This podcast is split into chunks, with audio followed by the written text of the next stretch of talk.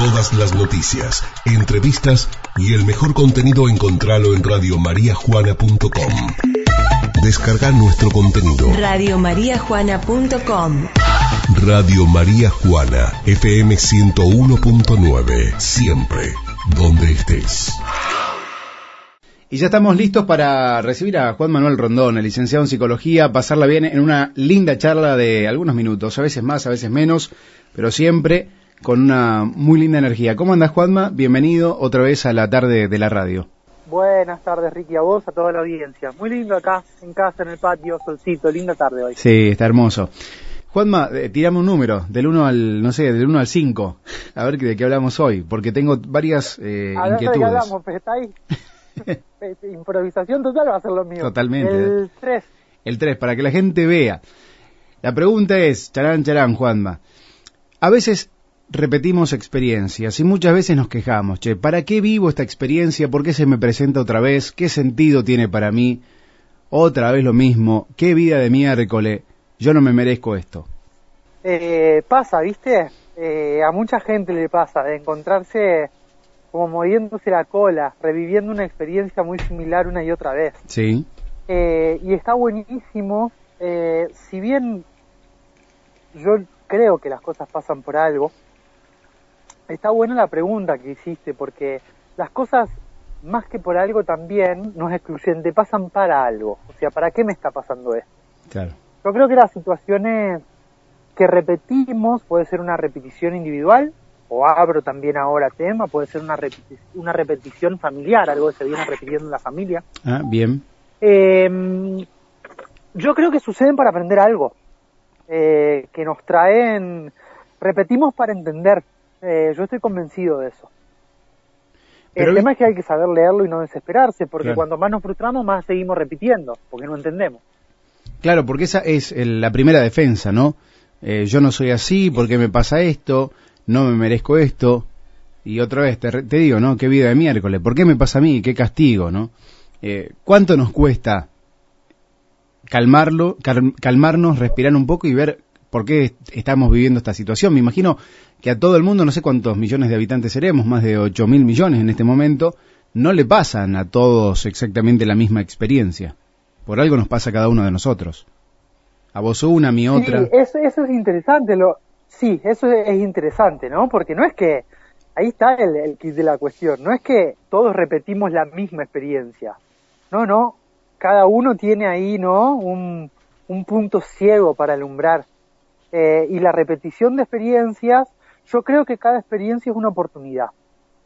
Eh, ca- cada experiencia de ese tipo que hablamos, no repetida. Después podemos poner un ejemplo para bajar la tierra y que más o menos se entienda lo que estamos hablando Dale, si no yo me vuelo mucho, Eh, em, como sabrás. nos gusta un poco. Entonces, em, sí, nos gusta.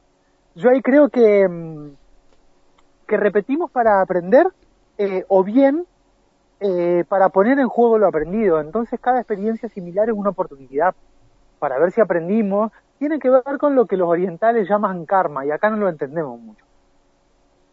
Em, una repetición de algo, acá, acá lo, lo- lo confundimos por ahí con la mala suerte o con, eh, con que me viene si yo hago daño vuelve, puede Sí. haber algo de eso, ¿no? Pero eh, una repetición kármica es esto que se reedita, se reedita, se reedita, se reedita, hasta que alguien puede lograr comprenderlo y se sana. Las experiencias de repetición son oportunidades para aprender.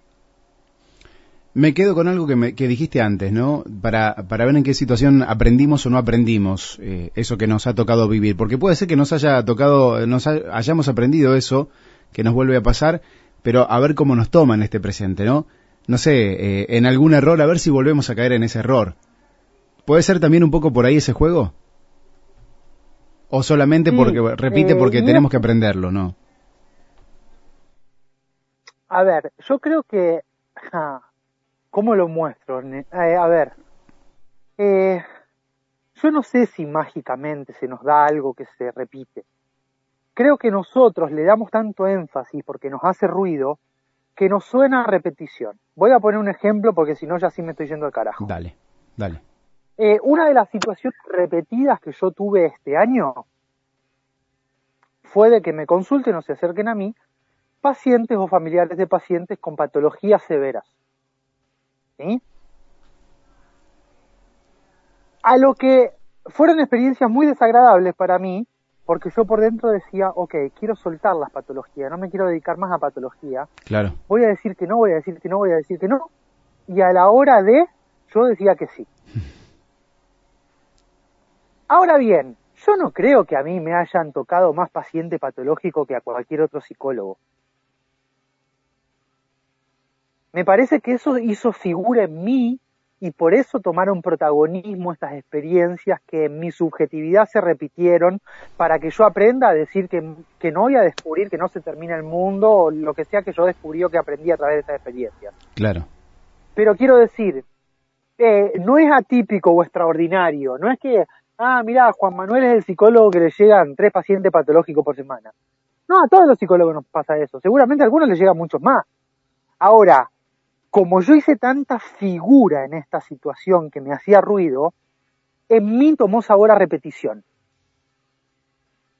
¿Se entiende más o menos? Se entiende. ¿Y lograste entender de, de por qué venía o eh, captar la repetición? Sí, totalmente. A mí me trajo un aprendizaje muy grande y es que cuando yo cuido mis límites, cuando yo sé que no y lo manifiesto y me respeto, eh, termino cuidándome y cuidando al otro. Eso me trajo. Eh, suena cortito en una oración, pero No, lo tuve no. que laburar todo este año, ¿no? Con todo esto, que yo también, viste, lo que hablamos siempre lo, lo, lo, lo meto para adentro y veo qué me trae a mí. Eh, sí, eh, en parte eso me quedó haciendo ruido, ¿no? De aquel micro, digo. Sí. Entonces, lo empecé a ver y me trajo eso. Ahora, en mí sonaba repetida una experiencia, me sonaba el teléfono, venía algún, algún paciente con un problema grave de los que yo no quiero atender, a mí me dolía la panza y al final del día yo terminaba tomando ese paciente. Eso pasaba una, dos, tres veces. Insisto, seguramente hay un montón de gente que toma más paciente que yo, pero a ellos no les suena una experiencia que se repite, como algo a resolver Claro. porque seguramente lo tienen resuelto o no les hace ningún ruido. A mí me sonaba repetición porque me traía carga. Una carga en la espalda, una carga de dolor de cabeza, una carga de dolor de panza. No es que me pasa más veces que el resto de la gente, simplemente que a mí, cuando tenemos ese tipo de situaciones densas que se repiten, algo tendremos que aprender ahí. De- Después hay un montón de situaciones, si se quiere cliché, que se repiten, ¿no? Que yo por lo menos en el consultorio veo que a la gente se le repite. Eh, eh, se puede poner como para mm, dar ejemplos también, porque me imagino que debe haber un montón de estas repeticiones. Muchas que nos damos cuenta y otras tantas que no. Me, pongo en, en primera persona, ¿no? Sí, eh, el chico que estudia mucho y a la hora de rendir o se va o se bloquea y le pasa una, le pasa otra, le pasa otra, le pasa otra. Generalmente yo ahí lo que descubro es que ponen todo su poder en el profesor o en los evaluadores. Entonces en lugar de rendir para uno mismo, en lugar de apropiarme y de decir, bueno, los profesores son un medio para ver cuánto yo sé, le dan un poder enorme y el aprendizaje es otra vez recuperar el poder que estoy poniendo afuera Claro. eh, parejas por ahí que, mm, que no me prestan atención, que no me aman lo suficiente, personas de que siempre se enganchan con la misma persona, esa es una, una repetición que, que pasa, ¿no? Co- Personas que parecen que buscan un estereotipo, por más ejemplo. el desamor o más el... Sí, un estereotipo de persona, ¿no? Eh, que, eh, a ver, yo de la boca para afuera digo que me encantaría ser querido, pero después busco una persona que me exige o que directamente no me mira o que me trata de un modo eh, distanciado y, y- y vacío de afecto, con cierto rechazo tal vez. Entonces esas experiencias cuando nos metemos con eso son muy enriquecedoras, porque ahí me doy cuenta otra vez, ¿no? De que aceptamos el amor que queremos merecer. Entonces, cuando yo puedo ver que estoy repitiendo y que estoy siendo mezquino en mi elección, se abre un mundo de aprendizaje ahí. El tema es poder, vos lo dijiste hoy al principio, Ricky, en la pregunta, ¿no? Yo creo que el tema es, en lugar de enojarnos con el mundo, o de enojarnos con el profesor que no nos aprueba, o de enojarnos con las personas que elegimos que entre comillas no nos quieren como a nosotros nos gustaría, es empezar a cuestionarnos a nosotros de por qué estoy otra vez en esta situación eligiendo esto y en contacto con esto que me llega. Eh, parece como una gran obra de teatro. Si uno se pone a prestar atención en la vida cotidiana, más allá de si salimos de esa rutina y del trabajo y del modo automático, eh, le encontramos tal vez un para qué eh, a todas estas experiencias. El tema es que es muy difícil de procesarlas, uno tal vez llega cansado a casa eh, o termina cansado con otros problemas encima y ahí nos vamos perdiendo en, el camino. Solo es re difícil. Si bien nos podemos cuestionar porque nos damos cuenta que estamos otra vez en la misma situación, ¿sí? Em, solo es muy difícil porque estamos habituados y es como que no nos damos cuenta de la trampa en primera persona. Claro.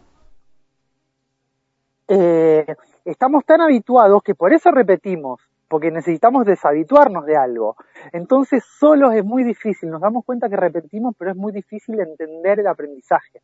Ahí sí viene bien la psicoterapia, eh, porque estamos hablando de cuestiones que muchas veces son inconscientes, profundas o desarmar hábitos que están muy arraigados. Es muy difícil hacerlo. No quiero decir que no se pueda, ¿no? Claro. Pero es muy difícil. Eh, Juanma, y si hablamos de mm, repeticiones eh, mm, o, experiencias que nos tocan vivir desde el lado de la familia, en este tema que estamos hablando, ¿no? ¿Qué sentido tiene para mí? ¿Para qué vivo esto? Eh, ¿Tiene que ver más con el ámbito familiar en sí, con el conjunto, o porque tal vez la familia te está mostrando eso que tenés que aprender, sanar o superar? Yo creo que el árbol familiar tiene una gran sabiduría. Eh, me parece que hay una herencia familiar en nuestro inconsciente. Eh, yo estoy convencido de que yo tengo eh, todos, ¿no? cargas de secretos no dichos que no tienen que ver conmigo o con mi madre, sino heredada, o, angustias, ¿no? Angustias profundísimas, dolores secretos. Entonces, muchas veces se repite alguna escena eso ya es más complejo, a lo mejor es para un micro aparte, eh, pero podemos abrir un poco la punta, ¿no? Esto de, a ver, hay cosas que por ahí son más visibles, ¿no? Lo, hablamos muchas veces en ejemplo de los micros. Cuarta generación de abogado, me llamo igual que mi, que mi papá y que mi abuelo y que mi bisabuelo. Bueno, hay una repetición casi consciente, una lealtad. Sí. Ahora muchas veces se dan otro tipo de repeticiones, ¿no? Desengaños, o sí, determinados tipos de desengaños o por ahí violencias. Lo que se ve muchas veces en, algunas en algunas repeticiones es que se saltean una generación. Em, siempre hay alguien que es parecido a un abuelo o a un hermano de un abuelo o a una abuela o algo así, ¿viste? Eh, y eso es muy interesante. Lo que pasa es que es un universo aparte, ¿no? Es para otro micro. Juanma, y obviamente hablando y ampliándolo más a lo social. Hoy en día nos toca una experiencia que ya hace rato la venimos teniendo, fuimos pasando por un montón de estados. También tiene un, significado, un sentido. Acá un, a mí, para mí una apuesta más divina o, como cada uno lo, llame, ¿no?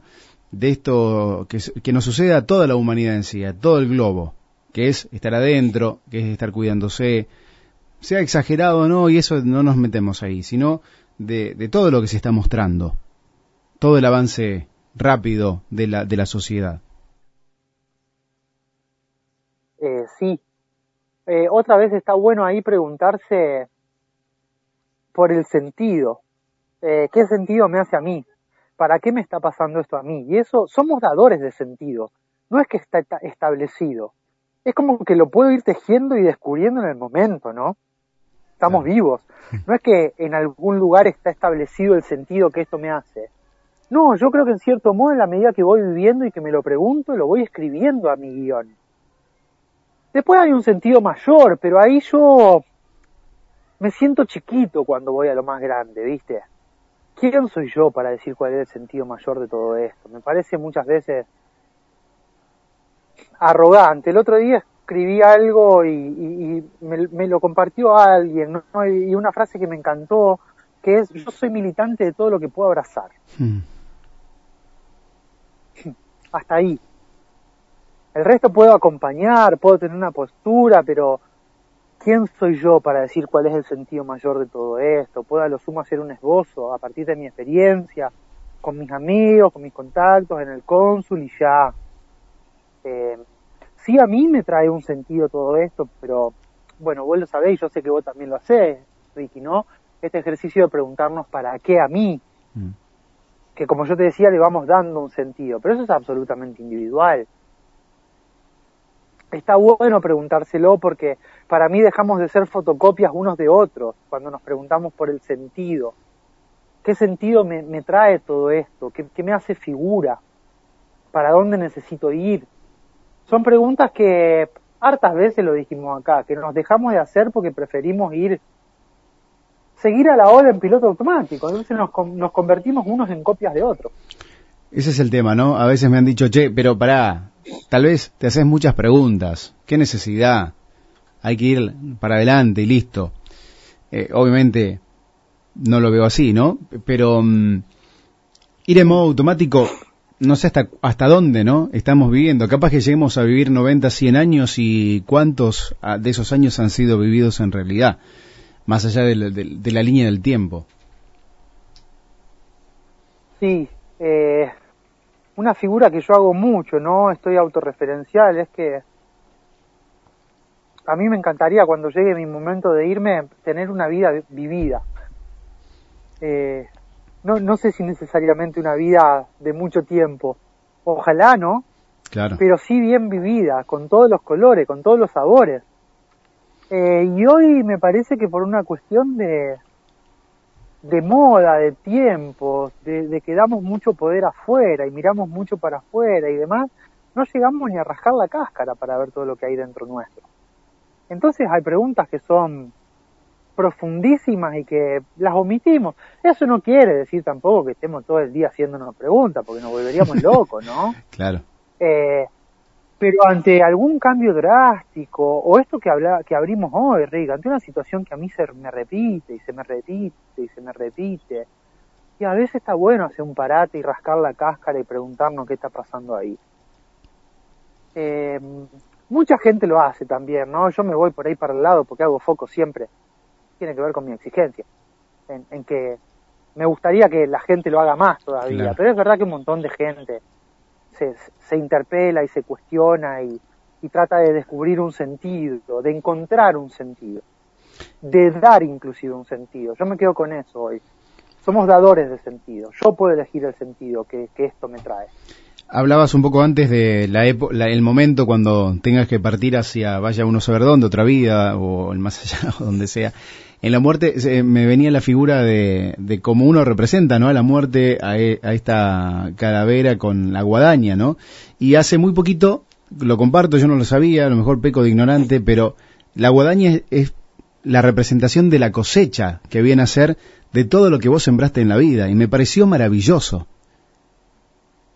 Uy, me está dando un símbolo que no conocía y me encanta, yo soy re simbólico. No, no lo conocía y me, tengo la piel de gallina, me encanta, me parece súper simbólico. Porque uno lo, ve como algo malvado, feo, pero si uno ve la guadaña decís, pucha, sí, es, es eso. Nos llevamos solamente lo que, lo que sembramos, ahí está la cosecha a través de la muerte.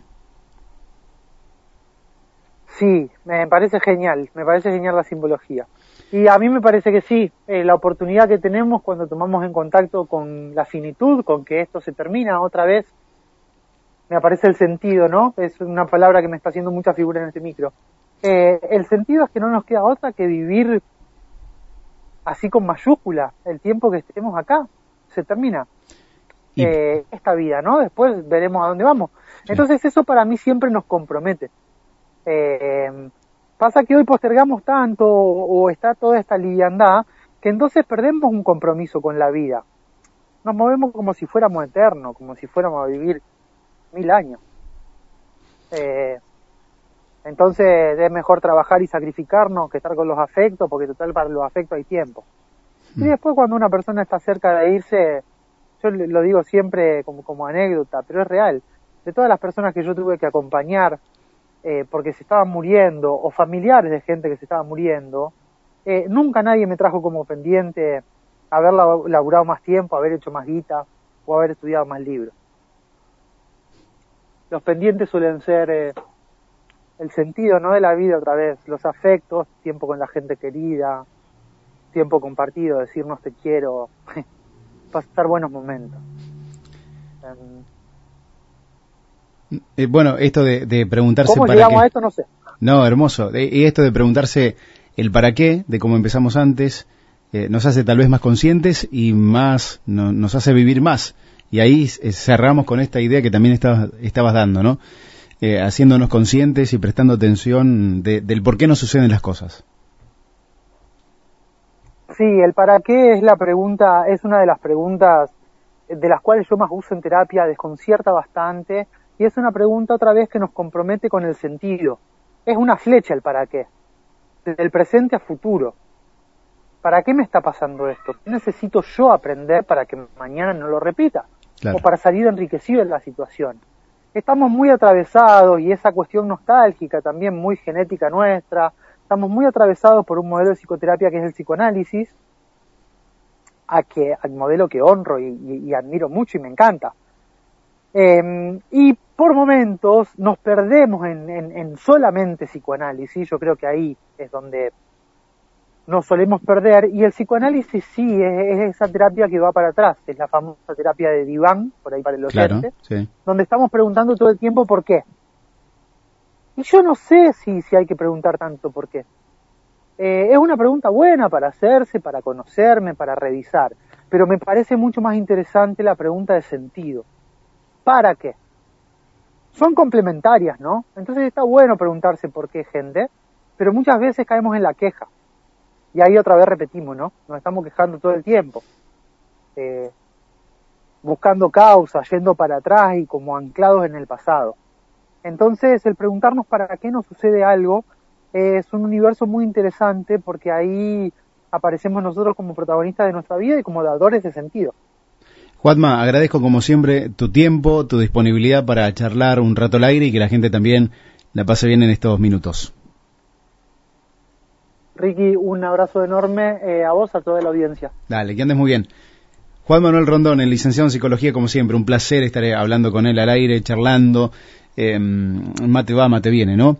Como siempre, en esta linda columna de mitad de semana para compartir, como siempre, la nota puede ser de ustedes hacia alguien que crean que lo necesite en radiomariajuana.com.